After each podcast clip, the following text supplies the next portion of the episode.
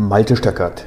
Ich bin Geschäftsführer, Interim Manager, Problem Solver und Change Agent.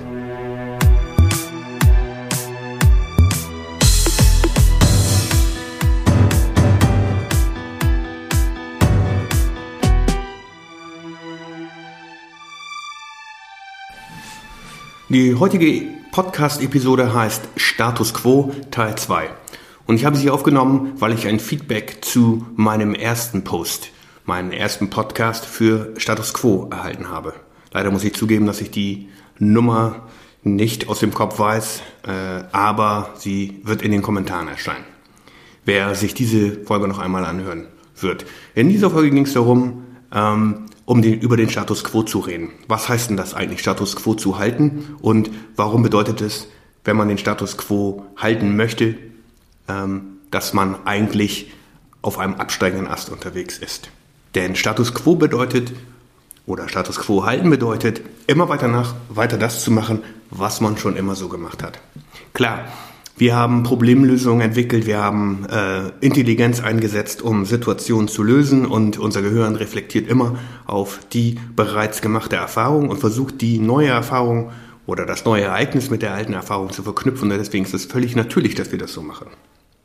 Aber das Umfeld ändert sich natürlich und es kommen jeden Tag neue Anforderungen auf uns zu, denen wir gerecht werden muss, müssen. Ganz egal, ob es sich um Digitalisierung, um was auch immer handelt, alle diese Buzzwords, die da draußen unterwegs sind, auf jeden Fall ist es so, dass die Anforderungen an uns ständig wachsen.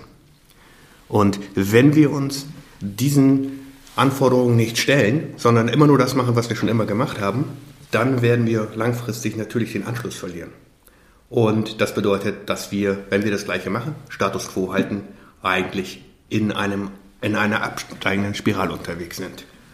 Und wir geben uns dann sehr leicht eine Illusion hin, dass es schon so klappt, wie wir es immer gemacht haben. Haben wir immer schon so gemacht. Eine andere Podcast-Episode von mir. Auch gerne mal dazu anhören. Und wir ignorieren einfach, dass es von allen Seiten, sei es vom Team, von den Kunden, von Lieferanten und so weiter, Änderungen gibt, die unsere Aufmerksamkeit bedürfen und je länger wir sie ignorieren, umso schneller fährt der Zug auch aus dem Bahnhof ab und wir können nicht mehr aufsteigen. Oder anders ausgedrückt, mit der Ignoranz dieser Dinge verliert sich auch der Wille zum Handeln, weil wir blenden es schlicht und ergreifend aus. Heute nicht wichtig, morgen nicht wichtig, übermorgen nicht wichtig, weil es so viele Sachen im täglichen Doing zu tun gibt, die erledigt werden müssen und die dringlich sind, die keinen Aufschub brauchen dürfen haben dürfen. Und somit vergessen wir unseren Blick für das Wichtige. Und das bedeutet natürlich langfristig eine Verschlechterung der Situation. Das bedeutet langfristig einen Abstieg. Wenn wir also nicht handeln und auf diese neuen Anforderungen eingehen und stattdessen ignorieren oder sie aufschieben, dann verlieren wir den Drive. Den Drive für das Wesentliche. Das Wesentliche ist das Vorankommen und das Lösen von kleinen Problemen auf allen Ebenen. Höre dir also jetzt an, anhand eines Beispiels, wohin das führen kann und was du dagegen tun kannst. Ich habe am Ende vier ganz konkrete Tipps, wie du diesen Kreis, diese Abwärtsspirale durchbrechen kannst. Dazu stellen wir uns folgende Situation vor. Wir sind ein praktizierender Arzt mit einer mittelgroßen Praxis und wir haben natürlich auch einige Arzthelferinnen und Arzthelfer, die uns helfen, zum Beispiel am Empfang und Jetzt kommt der praktizierende Arzt, sitzt in seinem ähm, in seiner Praxis, in seinem Raum, alles ist top eingerichtet, überhaupt gar kein Problem, das läuft ja schon immer so, ähm, sieht auch schick aus und der Arzt ist zufrieden. Versetzen wir uns mal in die Lage hinein, alles läuft. Jetzt kommt ein Patient herein und wir machen auch dann das äh, Gespräch mit dem Patienten und fragen, wie es ihm geht, was ist denn seine Beschwerde und anstelle uns zu antworten, sagt er, dass er mit dem Empfang, mit unserem Empfang, mit der Empfangsdame dort nicht zufrieden ist. Und die behandelt mich immer so pampig, wenn ich hier ankomme oder wenn ich anrufe.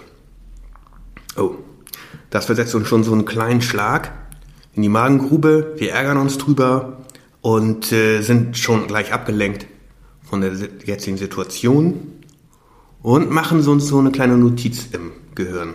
Ah, Das ist ja nicht der erste Patient, der das sagt. Da muss ich offensichtlich mal mit meiner Empfangsdame drüber reden. Das nehme ich mir fest vor. Okay, das Gespräch kommt, geht weiter, der Patient ist dann behandelt und der nächste Patient betritt das Raum, betritt den Raum und auch dieser Patient beschwert sich über die Empfangsdame. Okay, ist also wirklich wichtig für uns und wir müssen das unbedingt angehen. Wir machen eine kleine Notiz auf einem Zettel. Dieser Zettel liegt auf unserem Tisch. So ein kleines Notizblöckchen liegt da immer für die ganz wichtigen Sachen. So geht der Tag weiter, der nächste Patient kommt rein und so weiter und so fort. Wir sind in unserem Trott, alles läuft und am Abend stellen wir fest, hm, die Empfangsdame hat leider das Büro verlassen. Ich kann nicht mehr mit ihr reden. Die ist schon zu Hause. Und ich ärgere mich jetzt darüber, weil ich wollte ja unbedingt mit ihr reden. Ich habe es mir so fest vorgenommen. Und dann nehme ich mir fest vor, das am nächsten Tag zu machen. Gleich als allererstes. Der Zettel liegt ja immer noch auf meinem Tisch. Ich fahre nach Hause, habe einen einigermaßen angenehmen Abend, komme dann wieder ins, in meine Praxis und da gibt es gleich einen Notfall, der behandelt werden muss. Danach kommen noch zwei dringende Patienten und dann kann ich zu meiner Tagesroutine übergehen und die weiteren Patienten, die da auf mich warten, behandeln. Mittags schaue ich dann auf meinen Tisch und sehe, oh, da liegt noch ein Zettelchen. Ich wollte ja unbedingt mit der Empfangsdame reden, denn das entspricht ja überhaupt nicht meiner Auffassung, dass Patienten in meiner Praxis nicht richtig behandelt und fürsorglich behandelt werden. Das hatte ich mir fest vorgenommen, als ich meine Karriere als Arzt begonnen hatte. Also nehme ich es mir vor, heute Nachmittag zu machen. Ich mache das heute Nachmittag und das Gespräch geht mächtig in die Hose, weil ich versucht habe, das zwischen zwei andere Patienten dazwischen zu legen. Meine Botschaft kommt überhaupt nicht rüber und ich werde auch leicht ausfällig gegenüber der Empfangsdame und das alles nervt. Hm, setze mich hin, denke kurz ein bisschen drüber nach und komme dann zu dem Schluss, oh, das war nicht so eine tolle Ansprache, ich mache das nochmal, ich nehme mir das nochmal für morgen vor oder vielleicht am Ende der Woche und dann ähm, habe ich ja dann Ruhe. Freitags ist bei mir mal ganz gut am Nachmittag, dann werde ich dort mit ihr reden. Und ich nehme mir fest vor, diesen Termin auch zu terminieren und mich darauf vorzubereiten. Am Abend spreche ich mich nochmal mit meinem Partner, mit meiner Partnerin ab, was sie dann meint und versuche darüber nachzudenken, was das eigentlich bedeutet. Am Freitagmorgen dann kommt aber wieder ein Notfall herein und der gleiche Trott beginnt wieder von vorne. Und am Freitagmittag, da nimmt meine Empfangsdame gerne immer ein klein bisschen früher frei, weil sie ins Wochenende möchte. Ich gehe zum Empfang und sehe, dass sie weg ist. Mist. Jetzt kommt das Wochenende und am Montag ist wieder was anderes. Ich muss operieren. Auf jeden Fall vergesse ich es. So geht's weiter und weiter. Ich habe mit der Empfangsdame nicht geredet. Nach zwei Wochen stelle ich fest, dass ich immer noch nicht mit ihr geredet habe. Es kommen weitere Patienten hinein, die sich über die, den Empfang beschweren. Ich habe neulich auch mal auf Google geguckt. Da kriegen wir jetzt auch eine schlechte Bewertung, weil unsere Praxis so unfreundlich erscheint. Darüber ärgere ich mich. Das wollte ich doch überhaupt gar nicht. Problem, die Empfangsdame denkt ja immer noch, dass sie alles richtig macht und bleibt pampig. Der Arzt, wir, ich, habe vergessen, und erzählt sich die Story, dass es schon irgendwie sich von selbst regelt. Ganz, ganz häufiges Ding. Irgendwie wird sich das schon regeln. Und naja, hat er jetzt nicht mehr so die höchste Priorität, ist ja nicht mehr so dringlich. Okay, ich mache einfach weiter mit den Sachen. Und dann, vielleicht redet jemand anders mal mit ihr, aber irgendwie geht's unter. Auf jeden Fall hat das Gespräch nicht stattgefunden. Passiert nicht. Immer mehr Patienten wechseln den Arzt. Uns wählen uns quasi ab, sagen uns aber auch nichts darüber, kommen aber einfach nicht mehr wieder. Und eines, frag, eines Tages frage ich mich, warum warten eigentlich nur so wenige Patienten in meiner Praxis behandelt zu werden? Ja, die sind jetzt woanders hingegangen, checkt dann nochmal schnell die Google-Rezeption und stellt fest, hm, da gibt es ja Konkurrenten, die werden wesentlich besser bewertet als ich. Mist. Und noch was anderes stelle ich fest. Die anderen Mitarbeiter meiden die Empfangsdame ebenfalls, weil sie ja glaubt, in ihrer Art so pampig oder nennen wir es mal sehr direkt vorzugehen, alles richtig zu machen. Und das kriegen die anderen Mitarbeiter natürlich auch mit. Und ich stelle fest, Mist, die Kultur, die Kommunikationskultur bei uns stimmt eigentlich auch nicht mehr so sehr, weil sich alle drangsaliert fühlen. Und dann kriege ich eine Kündigung auf dem Tisch von jemandem, von dem ich das überhaupt gar nicht erwartet hätte, nämlich eine sehr gute Arzthelferin. Und ich frage sie ganz offen, ich bin erstmal geschockt, und dann frage ich sie ganz offen, was ist denn das Thema hier? Warum wollen Sie denn jetzt kündigen? Sie druckst rum, naja, private Gründe. Ich höre aber raus, dass das nicht so richtig stimmt und gehe dann nochmal hinterher und frage dann, ist es wirklich das Private oder gibt es einen anderen Grund? Sie druckst weiter rum, rutscht unangenehm auf dem Stuhl hinterher, hin und her und sagt dann aber, ganz ehrlich, ich finde das Betriebsklima hier nicht wirklich besonders gut. Und dann schlägt quasi am Blitz bei mir ein Mist.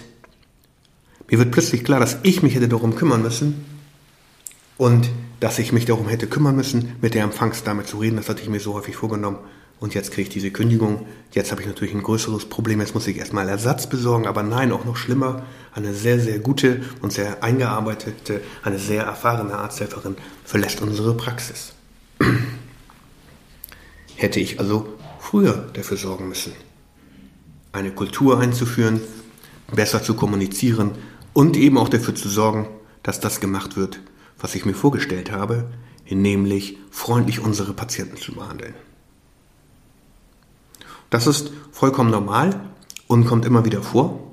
Kann ich auch aus dem industriellen Umfeld berichten, liebe Hörer. Die guten Mitarbeiter verlassen als erstes das sinkende Schiff, weil sie merken, dass irgendwas nicht mehr so richtig passiert. Und dann stehen wir am Ende da und haben nur noch die, die nicht so toll performen. Das ist ja nicht wirklich das, was wir uns wollen. Und woran liegt das? Genau, weil wir glauben, dass wir den Status quo halten könnten.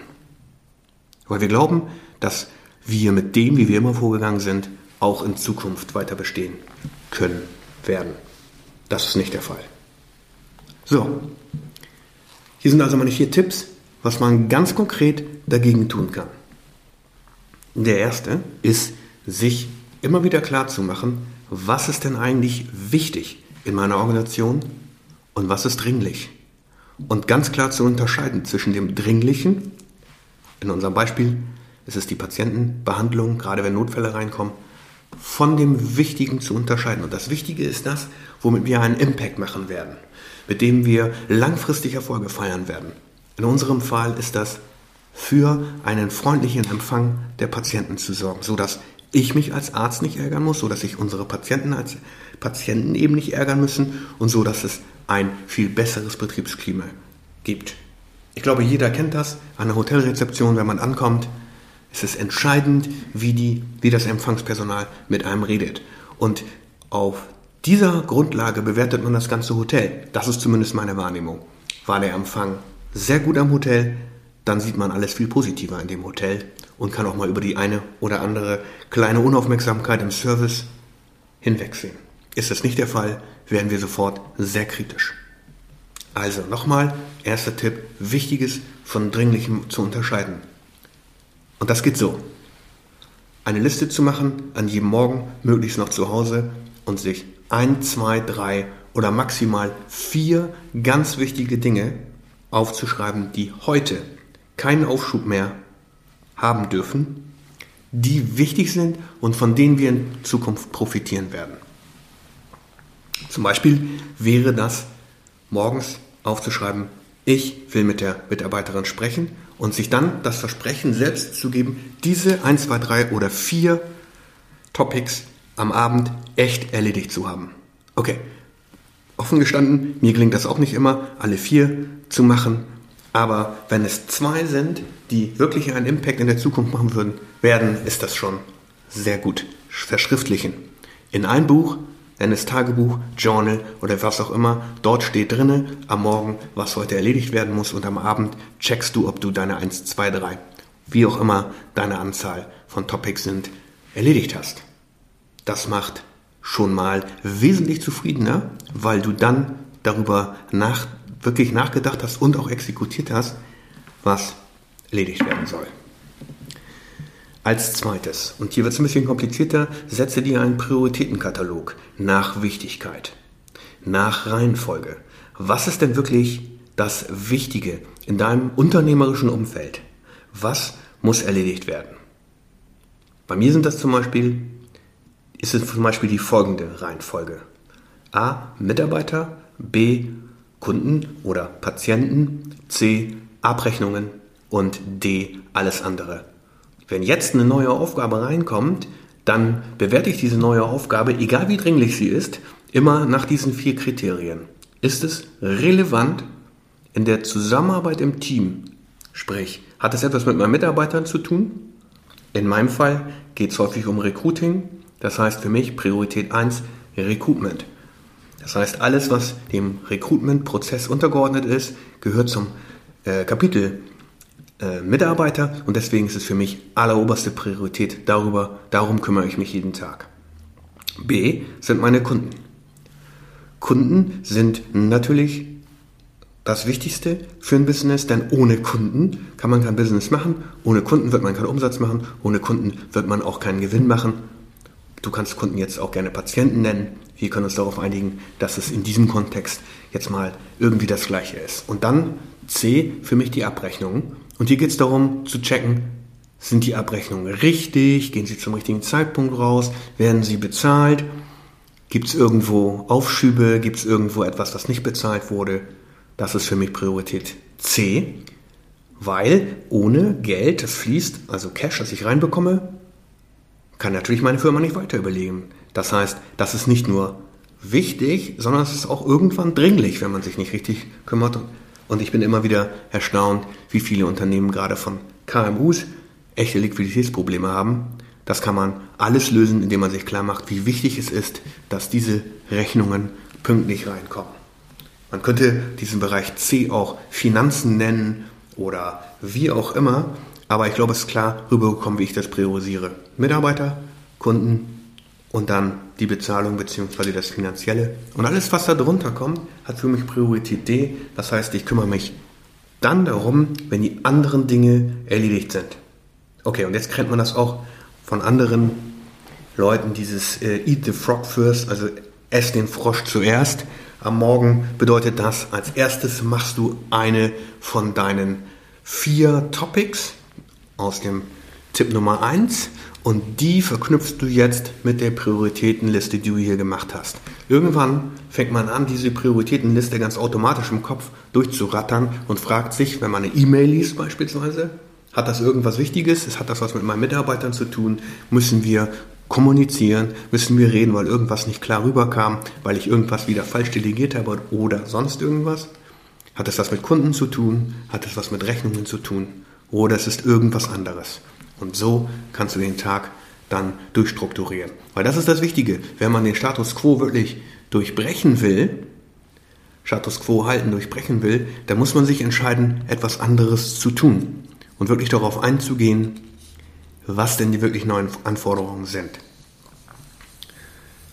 Hier der Tipp Nummer drei und der bezieht sich eher auf das wirklich ganz konkrete Beispiel, was wir eben hatten. Bereite dich auf diese dieses Mitarbeitergespräch vor.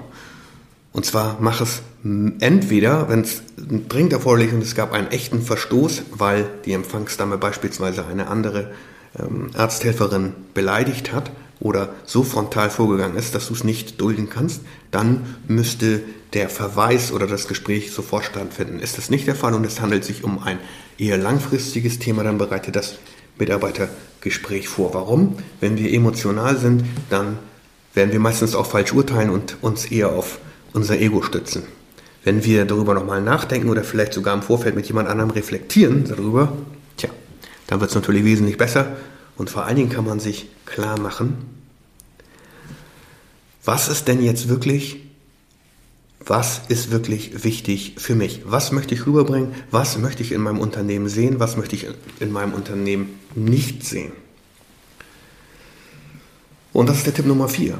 Bereite eine tägliche Routine vor. Und das ist im Prinzip das, was alle drei zusammenfasst, die dich unterscheiden lässt. Also in der Routine unterscheidest du zwischen dem Dringlichen und dem Wichtigen. Das ist in irgendeiner Art und Weise natürlich verknüpft mit dem Punkt Nummer 1, nämlich deine 1, 2, 3, 4 Topics des Tages zu, leben, zu legen. Aber das ganz Wichtige ist das Wichtige vom Dringlichen zu unterscheiden Und das kannst du bei jeder der nächsten Aufgaben machen. Alle Aufgaben, die reinkommen, kannst du so priorisieren bzw. so einchecken. Und so mache ich das auch. Vor jeder Aufgabe, die ich mir vornehme, gucke ich mir genau an, muss es erledigt werden? Wird es einen Impact haben in Zukunft? Und wenn ja, dann ist es wichtig, dann erledige ich das. Wenn ich annehme, dass es nicht so wichtig ist, beziehungsweise keinen großen Impact in der Zukunft hat, dann wird es niederpriorisiert. Was bekommst du aus diesen vier Tipps? Erstmal eine Art von Selbstmanagement. Wir denken ja alle, wir sind die großen Manager, mich inklusive, aber wenn man das nicht in einer Struktur und einer Routine täglich tut, tja, dann wird man halt immer weniger abarbeiten und das ist genau das gleiche wie Status quo halten.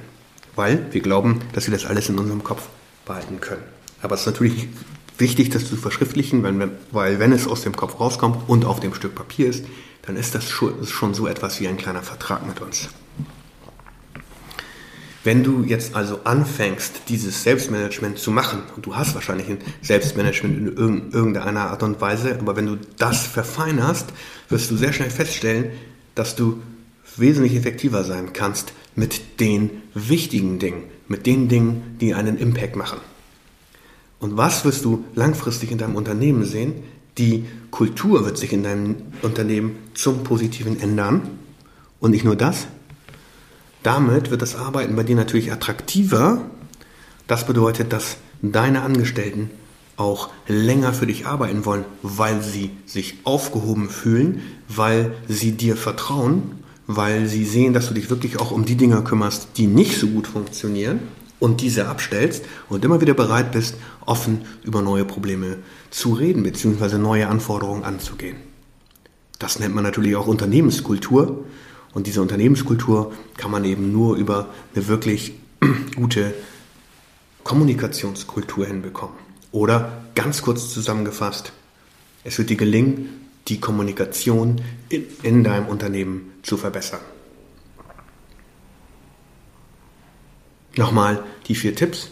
Das Wichtige von dem Dringlichen unter zu unterscheiden.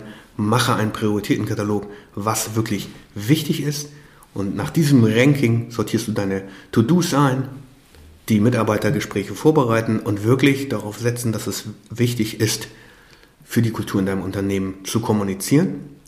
Und viertens, führe eine tägliche Routine ein, die dich zwischen, die dich unterscheiden lässt zwischen dem Dringlichen und dem Wichtigen, die Prioritäten einsortiert und check, ob du diese Aufgaben erledigt hast. Liebe Hörer, mir ist durch dieses Vorgehen ganz klar eine Effizienzsteigerung gelungen und das wünsche ich dir auch. Vielen Dank fürs Zuhören. Wenn du Lust hast, hinterlass mir doch gerne einen Kommentar. Bis zum nächsten Mal.